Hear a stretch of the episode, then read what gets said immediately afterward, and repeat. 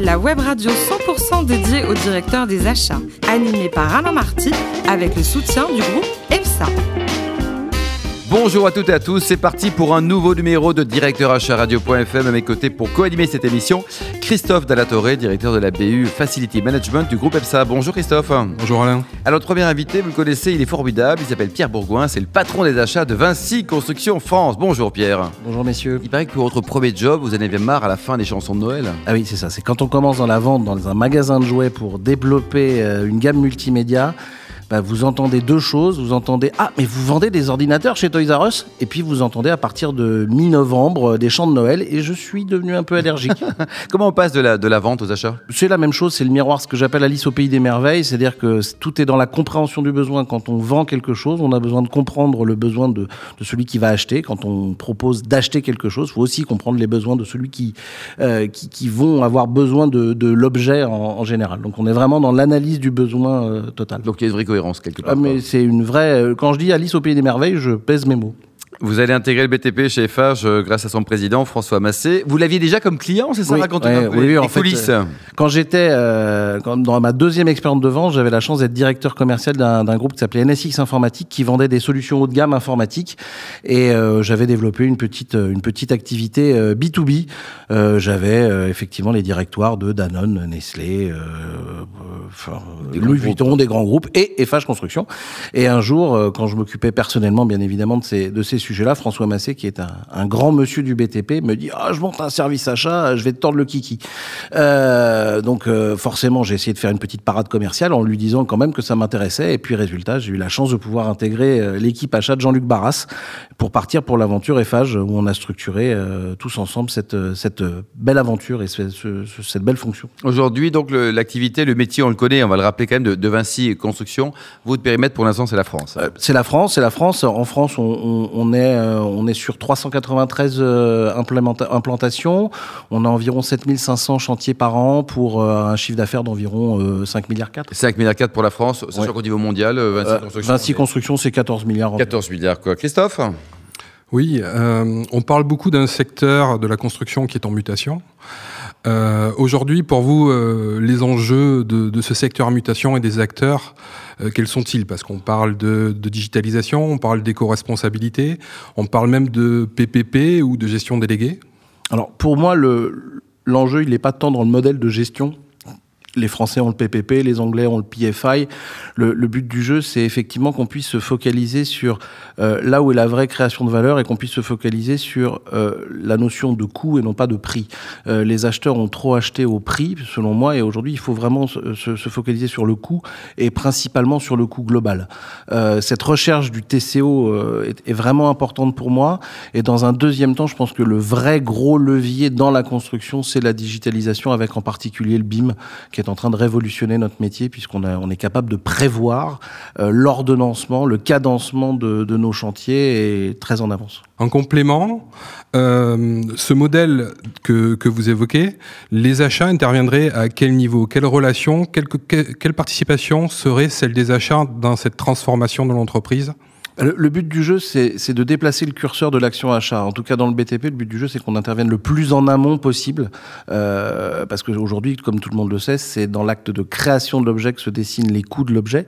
Et donc, le but du jeu, c'est qu'on, nous, en tout cas, notre enjeu chez Vinci Construction France, c'est qu'on fasse remonter euh, l'action de la fonction achat presque en étude, euh, voire en étude de prix, en, en phase d'appel d'offres euh, pour notre client. D'accord, donc ce que vous évoquez, c'est que l'acheteur devient un peu le, centre névralgique d'un projet. Quels seraient les, les éléments euh, de l'acheteur construction, les critères de l'acheteur construction de demain? Alors, sans être le centre, euh, il se met au service du projet. C'est-à-dire qu'aujourd'hui, la fonction achat est chez Vinci Construction France une fonction au service des opérationnels. C'est pas les acheteurs qui font euh, à la place des chantiers. Elle est business aussi, elle est intégrée dans un vrai business. oui, elle est intégrée dans un business et aujourd'hui, on fait au service du chantier. C'est très important. On fait avec eux. euh, Il y a des prescripteurs techniques et on, et on vient les aiguiller euh, en, en ayant une connaissance la plus large possible du marché, en étant par contre très à l'écoute de l'innovation. Et je pense qu'aujourd'hui, l'acheteur de demain doit être vraiment focus sur l'innovation et l'innovation fournisseur qui fourmille de plus en plus. Christophe, on faisait référence en tout cas à ce sujet-là, le développement durable chez Vinci Construction, c'est une vraie vrai, c'est dans la génétique de la boîte. C'est une priorité absolue. C'est une priorité absolue déjà par, par notion euh, euh, première de l'entreprise, avec euh, une chaîne de management qui est très focalisée sur, sur cette notion de développement durable de façon globale.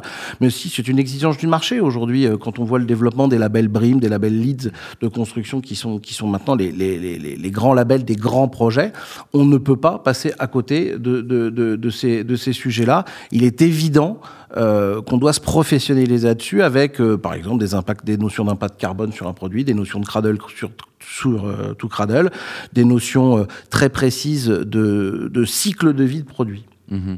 Le, le Made in France, c'est un peu la tarte à la crème en ce moment là. On en parle. Vous y croyez, vous y croyez pas C'est de la foutaise, c'est bien. Alors, non seulement euh, on y croit, on y croit dur comme fer, puisqu'on est un acteur absolu du Made in France. On doit faire 95% de notre chiffre d'affaires achat en France. Euh, et et en, en granulométrie, ça doit être 98.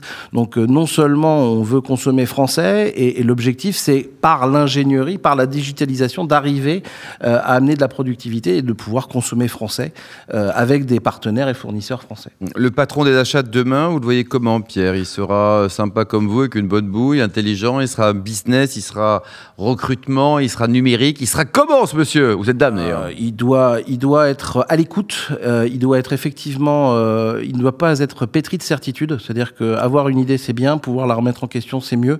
Euh, mais aujourd'hui, euh, il faut avec les générations d'acheteurs qui arrivent euh, être capable d'être relativement agile. Et je pense que effectivement l'agilité doit être, euh, doit être importante, tout en étant de plus en plus euh, connecté au business. Mhm. Et la meilleure formation possible, c'est quoi? C'est une formation généraliste pour pas rester trop dans son précaré, avec une spécialité à la fin, achat par exemple? Faut- Ouais. faut- un acheteur doit être par définition un garçon ouvert, Pierre. On est bien d'accord. Euh, le but du jeu, c'est d'être pas d'être sectorisé. Je ne vois pas l'acheteur comme un, comme un spécificateur technique. Euh, je vois, je vois l'acheteur comme une espèce de couteau suisse. Euh, et effectivement, quand on voit des, des, des, des, formations comme, comme Lyon, comme Bordeaux, comme Grenoble, avec des spécialisations achat derrière, c'est des écoles qui tiennent vraiment la route. Après, je recherche toujours une école qui fasse euh, de l'achat dans le BTP. Mais Oui, vous n'avez pas trouvé quoi. C'est combien de personnes dans vos équipes aujourd'hui? 125. 125. Et Voilà. c'est la parité, femmes, Alors, la parité dans les achats, elle est, elle est pleine et entière, même un petit peu un petit avantage à- au, au beau sexe. Euh, malheureusement dans le BTP, même si euh, Vinci Construction euh, France peut se, se targuer d'avoir environ 20% de, de femmes dans ses effectifs en position de management. Bon, le métier de le métier de maçon, ça reste quand même un métier très masculin, Ouais, même si on essaye de de- de- d'alléger la tâche pour que pour que tout le monde puisse le faire. Bon, et on vous bossez beaucoup. Hein. Comment on fait pour avoir une vie familiale euh, stable avec un troisième enfant qui va arriver? Bravo le futur papa. Le futur papa est Et puis content. bosser matin, midi soir. Vous bossez le week-end aussi ou alors vous arrivez à couper? Ouais, on bosse le week-end. ouais. On bosse, on bosse le week-end, on bosse le horaires soir, parfois, euh, un- ouais, oui, c'est un des horaires, peu- ça. Ça fait partie du deal. Ça fait partie du deal. Il faut, il faut être comme ça. Il faut être comme ça. C'est le BTP. Un chantier, ça commence tôt, ça termine tard. euh, Ça n'a pas de, ça, ça travaille le samedi, ça travaille le dimanche quand il faut le livrer. Euh, Il n'y a pas que des bonnes nouvelles parfois, il y a aussi d'excellentes nouvelles, il y a un peu voilà. tout. Quoi. Il y a un peu tout. C'est c'est euh, c'est- c'est- c'est un c'est un monde de haut et de bas avec beaucoup d'extrêmes. Il n'y a pas il y a, il y a pas trop de zones grises. C'est Hmm. soit tout blanc, soit tout noir. Bon, alors vous êtes un patron des achats respecté, respectable et expert, mais alors votre vrai rêve, quand vous étiez petit, c'était d'être cuisinier. Oui. Voilà un beau métier quand même. Hein c'est pas mal, c'est pas mal. Effectivement, j'avais commencé avec ma grand-mère, tout petit, euh, à, à- à- à esquisser des recettes. Et puis un jour, on m'a dit non, non, non, trouve un vrai métier. Euh, donc je suis, je suis très content que ma fille, ma grande fille, se dirige vers ce, vers ce métier. euh, en- Quelle école? Elle lorgne vers Ferrandi en espérant qu'elle soit acceptée. Ouais, C'est une belle école. Oui, c'est pas mal. Vous aimez la cuisine, Christophe aussi? Vous avez une tête à aimer la cuisine, non? Ah oui, j'ai un petit peu la même passion. hein. Je suis un, un chasseur de, de fooding Ah ouais euh, dès que possible. Et alors, Pierre, racontez-nous, en- entre un carpaccio de Saint-Jacques ou une pintade en, en demi-deuil, vous préférez quoi, vous? Euh, moi, la pintade. Clairement la pintade. Et vous, Christophe? Ah, moi, je suis sur les cuisines fusion. Aujourd'hui, euh, il y a une richesse de diversité euh, qui fait qu'on on peut, on peut se noyer dans les saveurs. On s'éclate là. Et alors, justement, avec cette pintade, quel type de vin, Pierre, vous pouvez nous, nous conseiller? Bah, moi, j'en ai, j'avais fait une poularde en demi-deuil euh, euh, à Noël euh, pour ma famille et j'ai eu la chance de pouvoir euh, boire un merveilleux Gevrey Chambertin 2009 de chez Alain Ah, très bien, belle année. Quoi. Oui, C'était pas mal, c'était pas mal du tout. En plus, on a eu le temps de le décanter un petit peu. Et moi qui suis très Bourgogne, c'est super. Ouais, vous n'êtes pas très Bordeaux, pas très. euh, Je suis plus Bourgogne. Je suis vin quand il est bon. Ouais. Et il est souvent bon quand je le bois. Je suis devenu euh, de plus en plus vin nature puisque j'aime bien le produit pour le produit et je trouve qu'on trouve des Ouais. trucs extraordinaires. Mais mon domaine de prédilection, c'est quand même la Bourgogne. Et le 2009, vous le conseillez maintenant ou il pouvait encore un petit peu attendre euh, l'année prochaine pour une, une future poularde? Non, non, il faut le boire. Il faut y aller maintenant. Enfin, quoi, le- le vin, faut vous y avez un bon resto nous conseiller? Un ou deux restos Allez, à Paris, dans, dans le J'en- 6e j'en ou dans le ai 8e, deux, par exemple deux. Si vous mangez léger, vous allez euh, dans un restaurant qu'on m'a fait découvrir récemment, qui est une merveille, c'est une pépite. Ça s'appelle Hélène. C'est un restaurant euh, assez haut de gamme. Euh, De poisson, De d'ailleurs. poisson, de poisson. Où j'ai, vous parliez de carpaccio, de carpaccio. J'ai eu la chance de déguster un carpaccio de Saint-Jacques avec des langues d'oursin posées dessus. C'était juste le produit, juste comme il faut. C'était parfait. Puis si vous voulez aller, manger des, des- des viandes assez extraordinaires, vous allez dans un resto auquel- dans lequel j'étais ce week-end avec Faut des noter, amis. Christophe, faut noter. Voilà, ça faut s'appelle sur la, J'y suis, j'y ça s'appelle sur la Braise, rue de Bréa. Euh, vous pouvez y aller les yeux fermés. Ils ont des trucs complètement dingos. Vous aimez le rugby aussi, quoi. hein? J'adore le rugby. Vous avez des, un club favori J'en euh, ai qu'un. Je n'ai qu'un club. Ça s'appelle le, il s'appelle le Racing Métro. de Alors, club, de sang, de cœur, de, De tout. tout, quoi. C'est- de tout. c'est- J'y étais hier. Voilà. Et, et on joue bien là dans un stade un peu fermé, tout ça, en région On joue, parisienne on joue très bien, c'est surtout quand on est euh, club à domicile, c'est-à-dire qu'on est habitué à jouer sur ce, sur ce terrain, qui, qui est en train, euh, alors j'ai eu la chance de, de pouvoir participer à sa construction, la fameuse U Arena, euh, et, et aujourd'hui sur son terrain dit synthétique, alors qu'il y a quand même 80 cm de, de, de, de terrain noble et arable en dessous pour assurer un bon rebond de balle, on est en train de faire rentrer le rugby dans une autre, dans une autre, euh, dans une autre ère. Alors certains, les, les critiques peuvent dire que c'est du football américain. Oui, c'est ça, c'est autre chose, Voilà, mais- c'est autre chose, mais c'était quand même très intéressant, surtout quand tu mets 58 euh, il y a- à 6 euh, à Il y a Clermont quelques hier. semaines, il y a quelques semaines à Clermont, quoi. C'est exactement. Côté euh, voyage, est-ce que c'est possible d'aller se balader du côté de Rome en rencontrant 67 fournisseurs en trois jours? Pierre Bourgoin. Alors ça c'est possible, mais c'est pas une balade, ça, c'est un, c'est un déplacement professionnel où comme on est relativement focus sur, sur l'innovation, on essaie d'aller la rencontrer aussi au- au-delà de France et trouver des fournisseurs innovants. Donc on organisait, on organiserait euh, souvent euh, des, des, des business reviews avec un certain nombre de pays et donc on collecte. euh, 67 en trois jours, faut. Oui, bah faut y aller, faut y aller. Ouais. Et sur les, et sur les nouveaux fournisseurs que vous connaissez pas, il y avait quelques projets intéressants, quelques personnes vous dites tiens, peut-être bah, qu'on faire les choses ensemble. C'est c'est toujours le cas. Il y a 70% de choses qui servent pas à grand chose.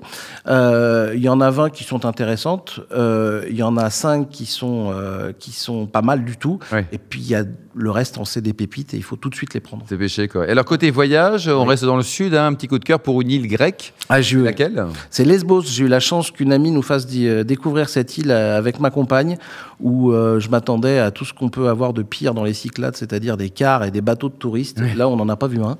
Euh, c'était certainement grâce à elle, mais c'était c'était assez génial. Les, les Grecs sont, sont, sont magiques, ils sont du- d'un accueil formidable. Je ne parle pas de la bouffe, euh, qui est formidable aussi. Et, euh, Et le les vins également. les vins et les vins et les tiennent particulièrement la route, euh, même mélangés avec un curry. c'est assez sympa.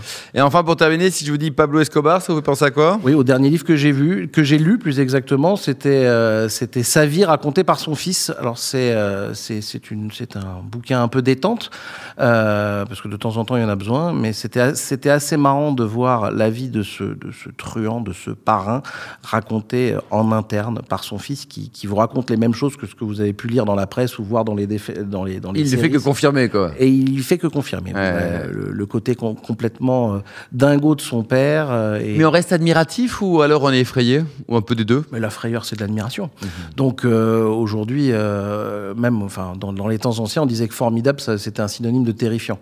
Donc euh, aujourd'hui, on, on peut être on peut être fasciné, mais euh, on a toujours peur de ce genre de, de fléau parce qu'aujourd'hui, euh, considérer, euh, considérer la, la cocaïne comme étant un produit de consommation, c'est pas forcément ce qu'il faut faire. Merci beaucoup Pierre Bourgoin. Je rappelle que vous êtes le patron des achats et logistiques de Vinci Construction France. Merci également à vous Christophe Dallatoré, le directeur de la BU Facility Management du groupe EPSA. Fin de ce numéro de directeur achat radio.fm. On se retrouve vendredi à 14h avec de nouveaux invités. Directeur acharadio.fm vous a été présenté par Alain Marty avec le soutien du groupe EPSA.